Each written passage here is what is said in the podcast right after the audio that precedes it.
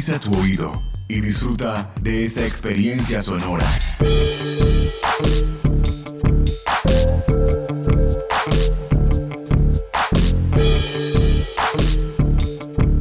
Este es un podcast UN Radio.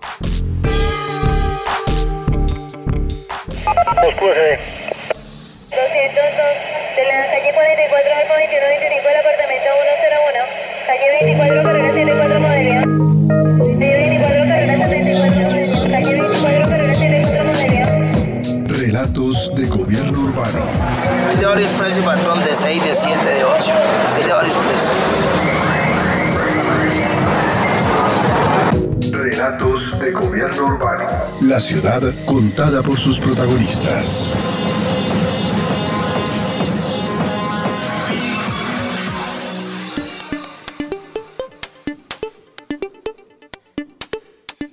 El 12 de marzo de 2020, la Organización Mundial de la Salud, OMS, declaró la pandemia por coronavirus o COVID-19.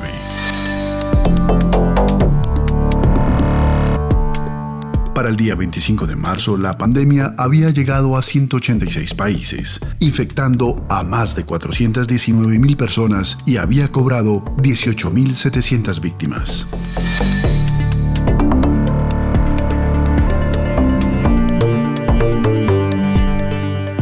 En Colombia el primer caso se produjo el 6 de marzo. El 12 del mismo mes fue declarada la emergencia sanitaria y el 17 la emergencia social y económica a nivel nacional.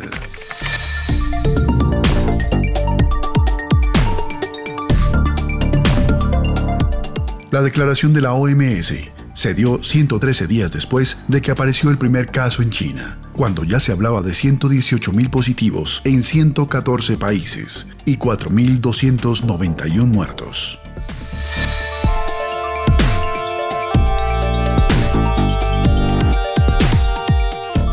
Antes de su expansión, el brote adoptó diferentes denominaciones como epidemia o crisis sanitaria, Nancy Molina, profesora de la Facultad de Medicina de la Universidad Nacional de Colombia, sede Bogotá, nos explica la diferencia entre crisis sanitaria, endemia, epidemia, pandemia y virus. Iniciemos diciendo que un virus es un microorganismo que se define como un agente infeccioso que puede ser o no patógeno, es decir, que puede o no producir enfermedad y que tiene la característica de que se comporta como un parásito que se introduce en otros seres vivos y tiene la capacidad para infectar, para replicarse o para adaptarse. Cuando los virus son patógenos y producen alteraciones o enfermedades, nosotros utilizamos ya otros conceptos. Entonces estaríamos hablando, por ejemplo, de que cuando se presentan más de dos casos, de enfermedad como resultado de la exposición a virus, estaríamos hablando de brotes. Cuando se presentan en una región varios casos o muchos casos que afectan a la población, pasamos a hablar de epidemia cuando el número de casos eh, se hace o se incrementa de una forma notoria, afecta a una gran cantidad de población en un mismo lugar o tiempo y aparece más como algo inesperado, algo que se sale,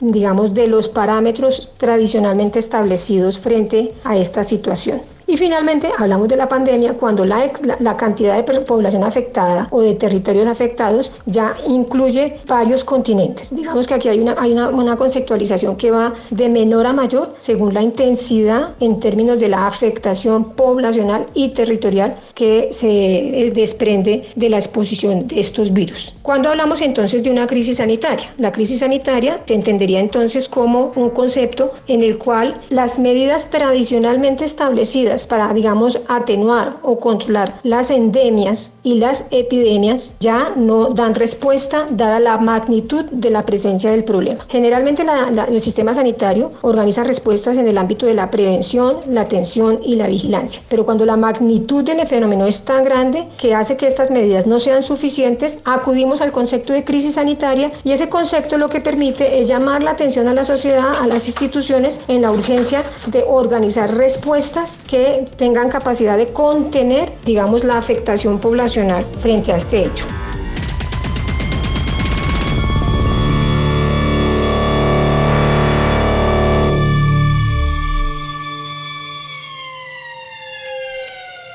El COVID-19 no es ni la primera ni la única pandemia que ha azotado al mundo, ni a las ciudades colombianas. En 1918 se declaró la Gran Pandemia de Gripe o Gripe Española, la cual afectó humanos y animales como perros y gatos. Se desconoce la cifra exacta de muertos, pero se estima que pudieron fallecer entre 25 y 40 millones de personas.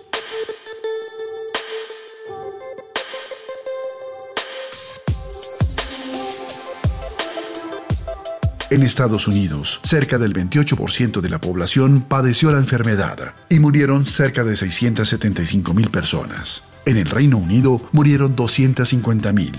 En el caso de Colombia, fueron aproximadamente 3 mil, siendo la región cundiboyacense la más afectada.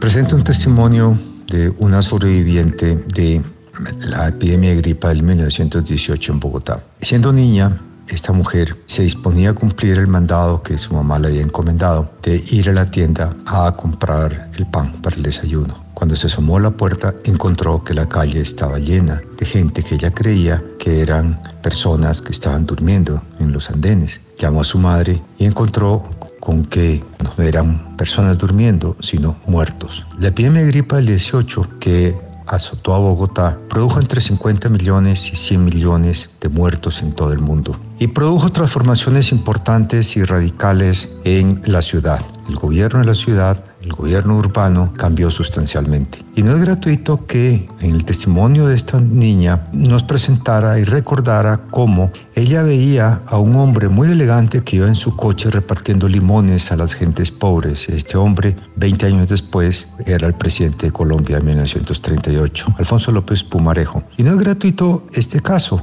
es que López va a inaugurar unas transformaciones de Bogotá que fueron radicales y profundas en la modernización de la ciudad, especialmente la inauguración de el primer acueducto moderno que ha tenido la ciudad.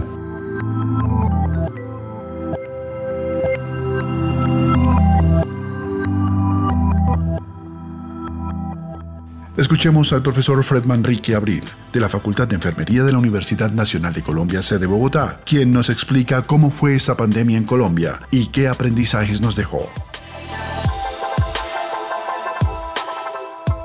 La gripe española o pandemia de gripe de 1918, llamada así porque durante la Primera Guerra Mundial España era la única nación del resto de Europa que permitió alertar de la aparición de brotes de gripa durante la guerra. Por lo tanto, estas condiciones, una vez la pandemia posiblemente que ingresa en las vías de acceso y transporte para la época del ferrocarril y específicamente pudo llegar por el río Magdalena, desembarcar en Honda y subir hacia Bogotá, las condiciones de clima, hacinamiento, pobreza y desorganización de la dirección de higiene eh, permitieron que se expandiera fácilmente eh, la gripa en la ciudad de Bogotá. Nosotros logramos documentar con los diarios de la época y con registros de función parroquiales el impacto que tuvo en Colombia y específicamente el trabajo se centró en Bogotá y Boyacá, ya que en el año que hicimos los primeros avances en 2007 no había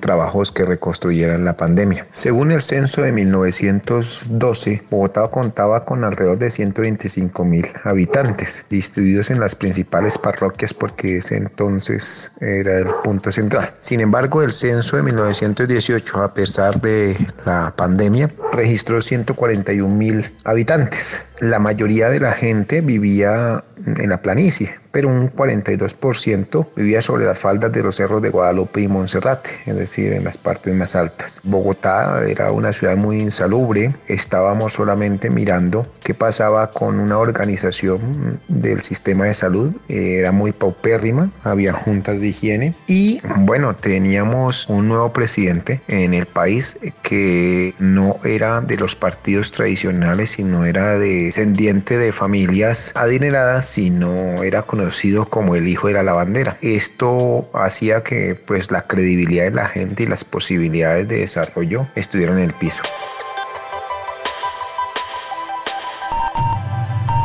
Pero las pandemias no solo son respiratorias. Recordemos el virus de inmunodeficiencia humana, VIH-Sida. Hoy se trata de una enfermedad que admite tratamientos con medicamentos retrovirales, lo que permite prolongar por largos años la vida de los pacientes.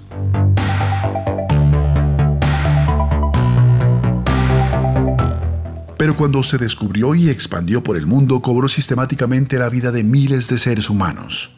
Los filósofos Alan Bloom y Michel Foucault, la escritora Yvonne Vera, y el músico Freddie Mercury son solamente algunas de las voces acalladas por el virus del VIH.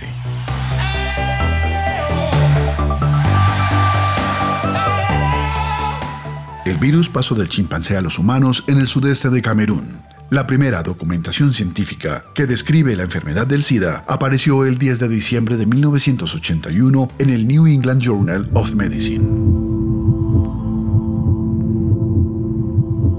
Aparición por lo menos de esos 12.000, 14.000 casos en, en, Colombia, que son anuales, y la no conciencia de pronto que nos puede pasar, pues lleva a que también haya replicación en otros casos, y eso es lo que hace que tengamos un subregistro también de muchas personas que viven con VIH y no lo saben. Entonces por eso es importante generar la conciencia de que a partir de un caso como el VIH, que fue en su momento una enfermedad mortal, que su contacto no se tenía claro por cómo era. Pues la gente empezó a tomar como medidas, pero en la conciencia de que me puede pasar es lo que debemos empezar a trabajar. Todos somos susceptibles a adquirir las enfermedades, por eso es importante entender que no depende solamente del Estado, no depende de los profesionales de salud, también depende de nosotros mismos. Entender que las pandemias tienen un origen una causa, pero que comprender cuál es la causa y cuál es ese origen lleva tiempo en la medida en que la investigación avance. Hoy por hoy estamos muy bien adaptados, digamos, a procesos investigativos, pero que mientras no haya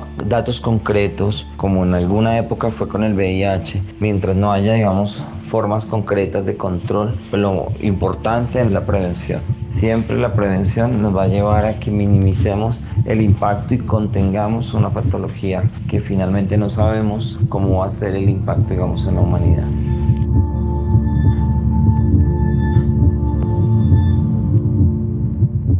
En Colombia, el primer caso se conoció en 1983. Ya para el año 2019, 150.000 personas estaban contagiadas y hasta 2018 había cobrado la vida de 2.800 personas. Hubo picos de contagio y de mortalidad, tal como lo menciona Henry Balaguera, investigador de la Universidad de Tufts en Boston. La infección por VIH-Sida fue descrita en 1981, hace aproximadamente 39 años, cuando los primeros casos de personas que habían adquirido el virus varios años atrás empezaron a fallecer. Debido al creciente número de muertes y la aparición de casos similares en varios continentes, para el año 1984 el VIH y SIDA fue considerado una pandemia a nivel global. El desconocimiento inicial de la causa de esta enfermedad y después de 1983 cuando fue descubierto el virus que causaba la infección por VIH y la ausencia de tratamientos efectivos hasta el año 1987 crearon una gran ansiedad en la población. En el año 2003 se creó el primer programa global de accesos a medicamentos que ayudó a disminuir el número de personas que morían por el VIH y SIDA. En el año 2007 por primera vez se pudo conocer el impacto de las medidas de protección, así como también de las medidas de tratamiento hacia el año 2008 se evidenció que el uso de medicamentos antirretrovirales, por primera vez la Organización Mundial de la Salud propuso que podría haber una fecha para la terminación de la transmisión de esta infección y recomendó que los programas de salud podrían alcanzar cero transmisión para el año 2030.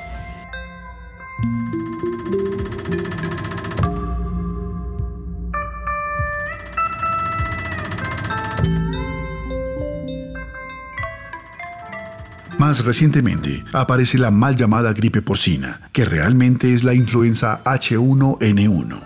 En el año 2009 se expandió mundialmente cobrando la vida de 18.337 personas, de las cuales 8.523 vivían en América Latina. En Colombia también se presentaron casos. El profesor Mauricio Ángel, candidato a doctor en salud pública, nos analiza la situación. La pandemia del H1N1 ocurrió en el año 2009 con epicentro en el país de México, dada por un virus de el influenza tipo A, que es un virus conocido del serotipo H1N1, que también es conocido, que fue el causante de la gripe española y de otras epidemias durante el siglo XX, pero que en esa capacidad que tienen los virus de mutación y en la relación que tienen los virus de infectar o de relacionarse con virus que infectan de forma cruzada otras especies, terminó mutando con variedades de virus de influenza que también afectan aves y los cerdos y cambió las características específicas de la forma en la que infecta y de la mortalidad que puede generar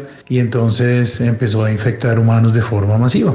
Hubo alrededor de 700 millones de personas que se infectaron, incluso hay cálculos que hablan de mucho más que eso y con una mortalidad que llegó casi a 200 mil personas a nivel global. Los aprendizajes, pues los aprendizajes primero es que definitivamente el mundo no está preparado para una condición de una pandemia de un virus que tenga una alta capacidad de contagio y que tenga una alta mortalidad, lo estamos viendo ahora, y es que los gobiernos en general no están preparados para tener un síndrome respiratorio agudo severo como el que generó en su momento el H1N1 y como el que está generando actualmente el coronavirus. Tenemos un sistema de salud que en todo el mundo apenas es suficiente para atender la incidencia de los casos recurrentes de las enfermedades que están presentes en cada uno de los países, pero no tenemos una capacidad resolutiva mayor para enfrentar un tipo de problema como estos.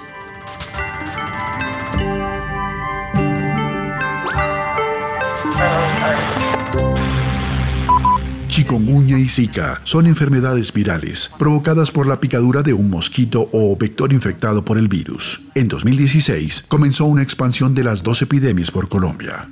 Sumado a esto tenemos las enfermedades tropicales que siempre nos han afectado y que en 2018 presentaron un incremento en casos de malaria, dengue, tuberculosis, leishmaniasis y sarampión. El caso más preocupante es el dengue. El virus transmitido por el mosquito Aedes aegypti hasta febrero de 2020 dejaba ya 12.071 contagios en ciudades como Cali, Ibagué, Barranquilla, Valledupar, Neiva y Cartagena. Su crecimiento fue de cerca del 93% con respecto a 2019.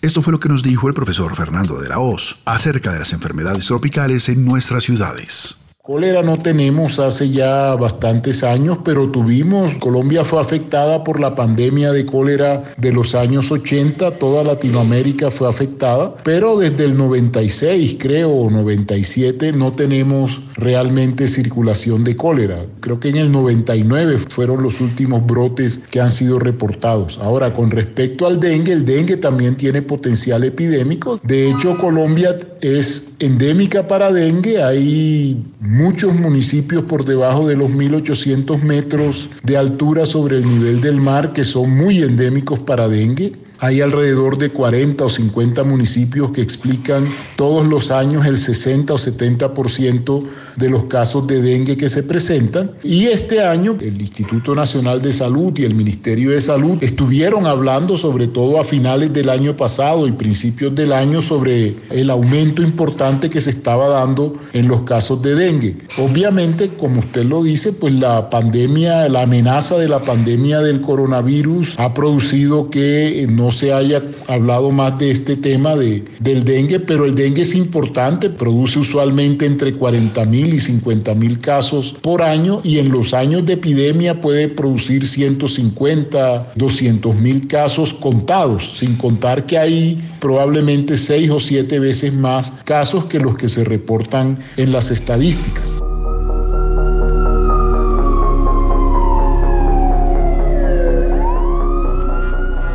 Ahora nos enfrentamos al coronavirus, que se originó en Wuhan, China, siendo este el primer epicentro de la enfermedad. Luego pasó a ser Europa por los altos índices de contagio y de muertes.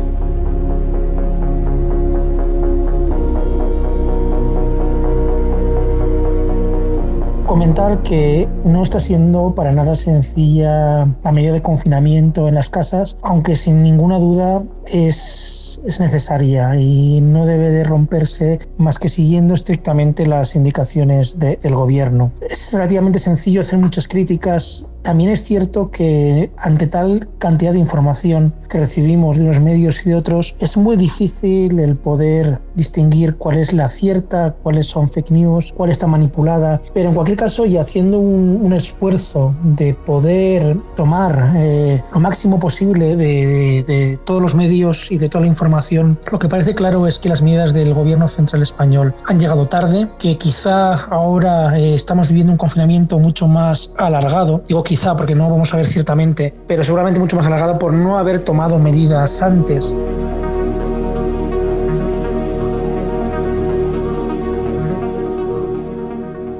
En Latinoamérica comenzaron a registrarse casos entre febrero y marzo de 2020. Colombia informó del primer caso confirmado el 6 de marzo, en Bogotá. Desde entonces ha ido aumentando. El profesor Jorge Cortés de la Facultad de Medicina de la Universidad Nacional de Colombia se refiere a esta pandemia. COVID-19 es el nombre que la Organización Mundial de la Salud dio a la enfermedad producida por un virus nuevo que se llama coronavirus SARS-2. Es un virus que apareció en China a finales del año 2019 y se diseminó hoy en día a todo el mundo y eso es justamente lo que lo convierte en una pandemia y es que está diseminado geográficamente en todos los territorios del mundo. Este virus ha afectado no solamente a Colombia, sino a todo el mundo de varias formas. Uno, el número creciente de casos en muchas partes, actualmente en Europa y los Estados Unidos, pero pues en realidad en todos los países. Para el caso específico de Colombia, Colombia implementó un sistema de vigilancia en el cual ha estado monitorizando los viajeros de los países donde se había documentado la infección y a la fecha, 24 de marzo, había encontrado un poco más de 300 casos entre los viajeros y los contactos que están asociados a estos viajeros. Un número pequeño de casos está relacionado con circulación no claramente identificada y que posiblemente podrían corresponder a circulación local del virus. Sin embargo, las afectaciones han sido muy importantes eh, por el cierre de todo el país, digamos, de la cuarentena preventiva, el impacto económico que ha significado el virus en términos del el valor del dólar, la situación en las bolsas a nivel de todo el mundo, el impacto potencial más grande del virus puede ocurrir sobre los sistemas de salud. El número creciente de casos podría llegar a superar las capacidades operativas de hospitales, servicios de urgencias, servicios de atención médica, etc. Y justamente la cuarentena preventiva se hace con el fin de evitar que la velocidad a la cual crecen los casos tenga la posibilidad de desbordar los servicios de salud y crear una catástrofe desde la perspectiva de salud pública.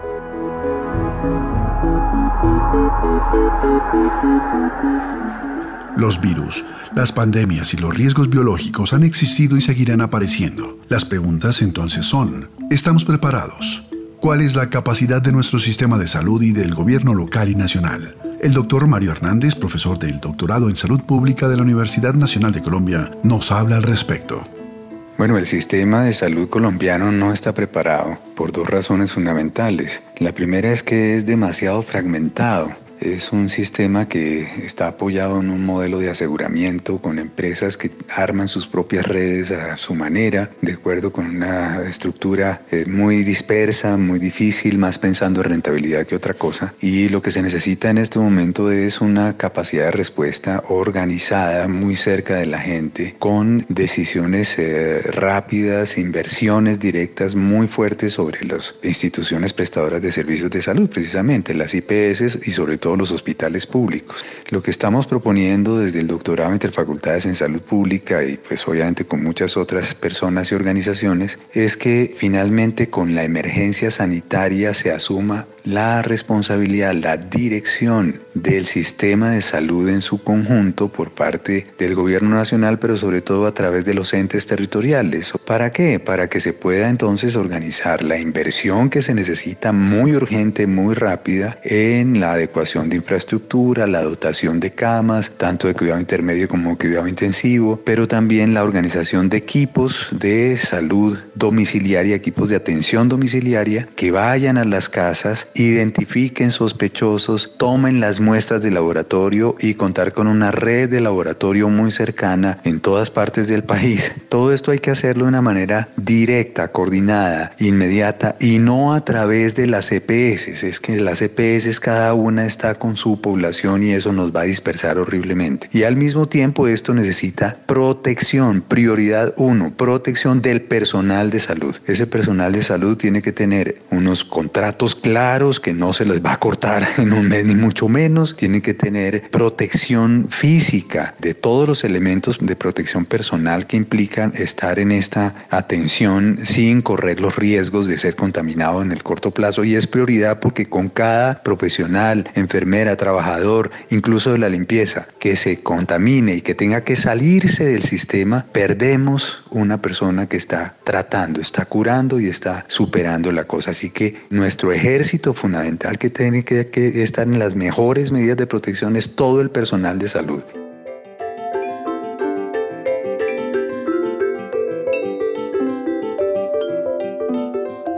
De todas las pandemias, epidemias y virus que han azotado a la humanidad, que han aprendido las ciudades como Bogotá y cómo se han transformado, el profesor Fabio Zambrano, coordinador de la maestría en Gobierno Urbano del Instituto de Estudios Urbanos de la Universidad Nacional de Colombia, nos hace un recuento. 1918 la gripa introdujo modificaciones importantes en Bogotá. Una, la erradicación del Paseo Bolívar, gigantesca eh, cinturón de miseria urbana que había al oriente de la ciudad. Cinco años después de la gripa, 1922-23, se, inició esta política de erradicación del Paseo Bolívar. Segundo, mejoramiento del alcantarillado de la ciudad Tercero, habitaciones de obreros para los habitantes de la ciudad. Y otra introducción importante fue la construcción de hospitales modernos en la ciudad.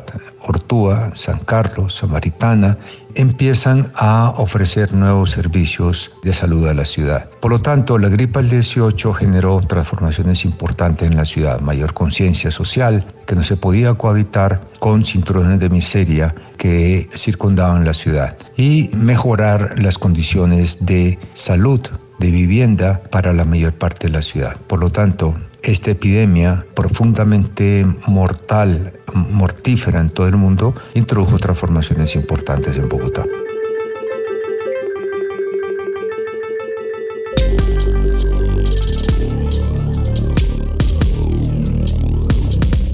Una vez más en la historia, la propagación de una pandemia pone en evidencia la fragilidad humana y la imposibilidad de controlar la naturaleza. La presencia del COVID-19 no parece amenazar la raza humana. Sin embargo, quedará grabado en la memoria como el fenómeno epidemiológico con mayor impacto global hasta nuestros días.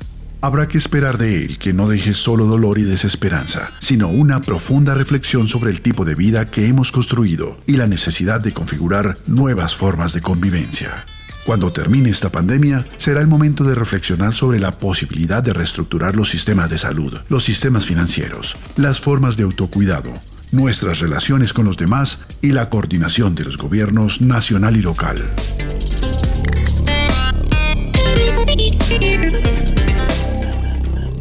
Este podcast contó con la dirección de Diego Isaías Peña Porras, profesor de la Universidad Nacional de Colombia, la producción periodística de Claudia Sánchez, Milton Medina y Paola Medellín, la locución y producción sonora de Edgar Huasca.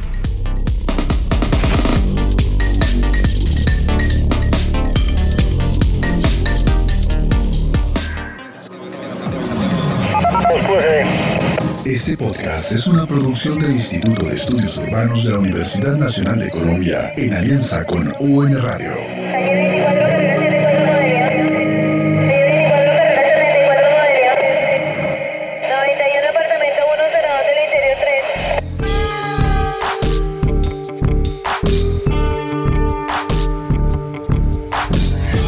3. Este y otros podcasts en nuestro sitio web unradio.unal.edu.co.